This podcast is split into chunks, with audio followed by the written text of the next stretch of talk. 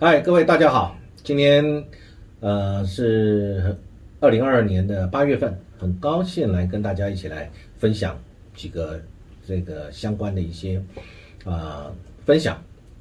好，今天这个主题跟大家来谈一谈，呃，我们四次的台海危机，因为大家都知道，因为这一次在二零二二年的八月，裴洛西我们的众议院的美国众议院的议长，他来台湾，造成了我们大家呃两岸以及世界很多的关注，所以有人号称佩洛西离开了之后，这个中国大陆的这个演习叫做第四次的这个台海危机。呃，我不晓得各位大家对这个事情的看法是怎么样。那但是我们来回顾一下，两岸之间这个台海危机到底之前发生了是什么样的一个背景跟什么样的因素，造成了这个海峡两岸之间的这个危机，所谓的台海危机。那我们有没有办法来化解，或者让这种台海危机不要再发生？我想这个将会是比较重要的，对不对？好，我想我们就先来谈这个台海危机。呃，我想比较年长的这些长辈，或者是曾经对历史比较了解的这些朋友，你可能会去了解。呃，国民政府在一九四九年以后到了台湾来，那么在五四年的时候，呃，两岸还是处于战争状态。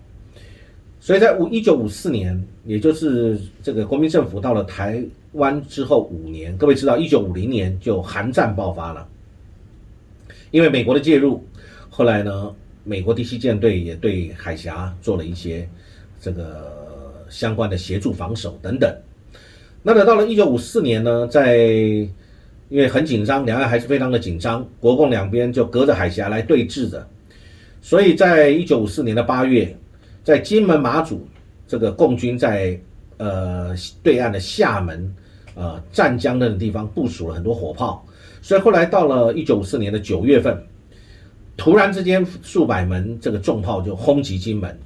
这个呢叫做九三炮战，很多人可能比较不晓得，因为大家可能对八二三炮战比较了解，这个叫九三炮战，其实那时候也是非常的严峻，同时也是呃海峡两岸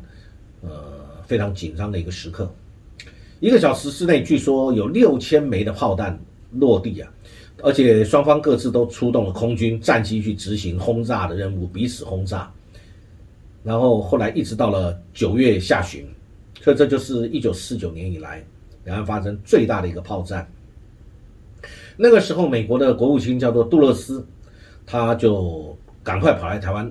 来拜会那时候的蒋介石总统。然后签下了共同防御条约，所以美国跟我们中华民国签的共同防御条约是在一九五四年才签下的。那隔年一九五五年的时候呢，就通过美国国会来通过，授权美国总统他必要的时候可以动用武力来保卫我们台湾，包含台盟金马的安全。那所以呢，这个当然当然这段时间，我想就像我们台湾有这个。这个大陈岛的社区啊，其实，在一九五四年的年底那时候，到一九五五年年初，后来那个时候，我们大陈岛这个跟一江山呢，就是属于浙江省的，还是在我们台湾的这个掌控之下。但是在那个时候，这个就撤离啊，实施了，真是实施了一个呃一个大的一个撤退行动。因为大陈岛一江山距离台北大概有四百公里啊，等于一个台湾的一个距离。它属于浙江省的范围，那时候撤离大陈岛、一江山，这个是一个非常严重的，也是非常巨大的一个工程，啊，后来这个也这个撤退成功了。但其实这个危机令中美两边为了这个事情差一点发生直接的冲突，啊，这个是第一次的台海危机。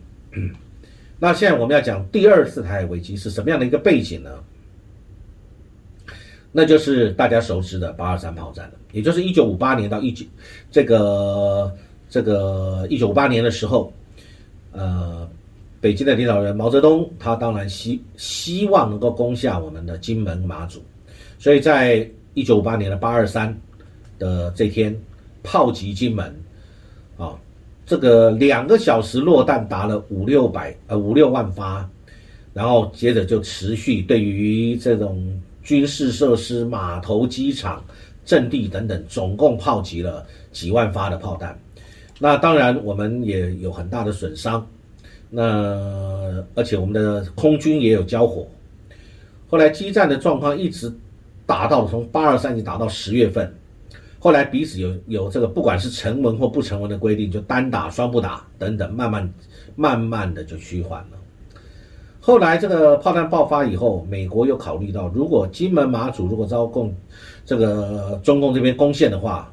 可能会危及到台湾的这个政权，会所以呢，那个时候美国总统艾森豪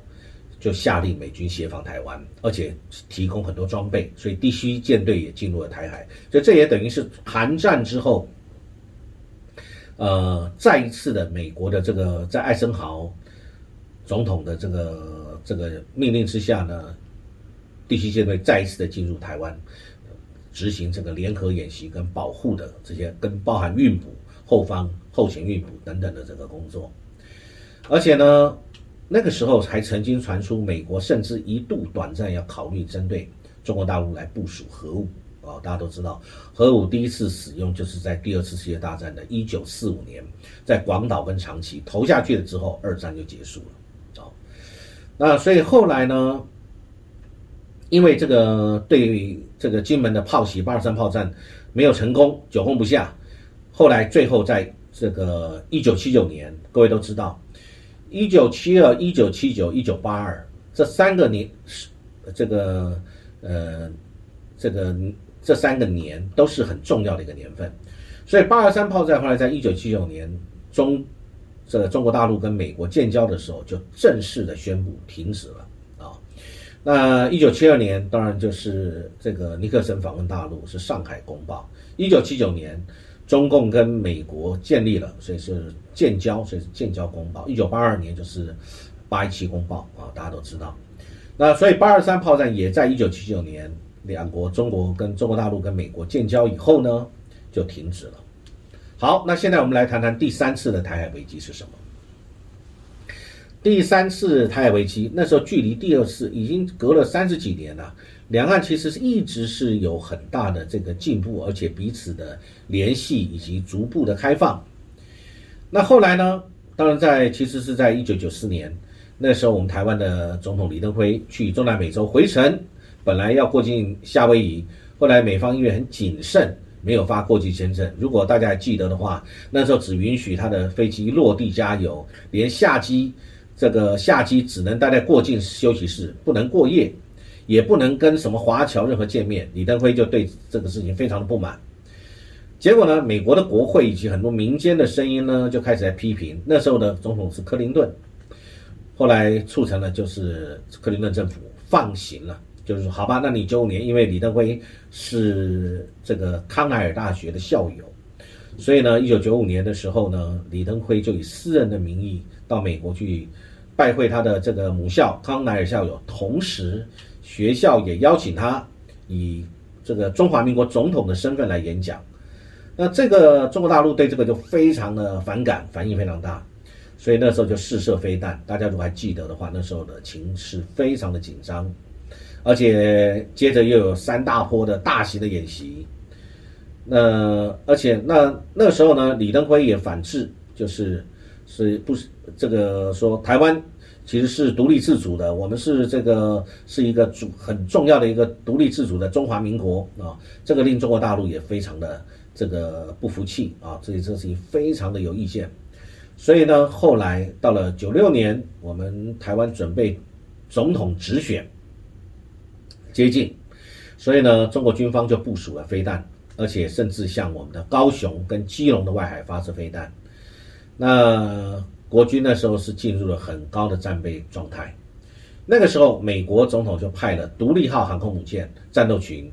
部署在台海，而且跟我们台湾这个大规模的联合军演啊。独立号后来又派了另外一个航母战斗群尼米兹号航空母舰战斗群。啊，也到台湾海峡附近，所以等于是两个航母战斗群在台海附近维持这个情势的稳定。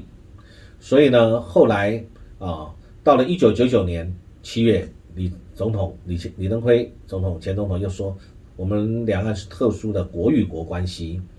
那随后呢，中共就这个军机逼近台湾中线，而且也这个这个对台湾造成了非常这个大的危机。我想这个就是当时啊我们的这个发生了的第三次的台海危机。那么现在我们就要讲跟我们最近有关系的，就是第四次的台海危机。各位都知道，我们在这个八月二号、三号，八月二号，美国的众议院议长佩洛西来台湾。那佩洛西二月八月三号离开，八月四号开始，中共就宣布要演习，会报复这个佩佩洛西的众议长访台。所以他们有新一轮的这个整个环台的实弹射击演训，我想最近大家都可以理解，也都关注这个消息。六个演习的区域把整个台湾整个环整个环岛把它呃包围了，等于说是一个类似类封锁的一种状态。那所以呢，每一次有这种情形的时候，这个就会发生这样的事情。在这一次的这个第四次台海危机，这个也是。这个很快准备到了未来，呃，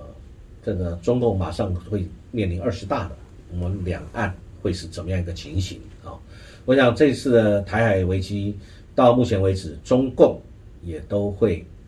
军机会跨越台海中线，这个事情是值得我们大家来关注的。好，以上跟大家分享四次台海危机的一个始末，谢谢各位。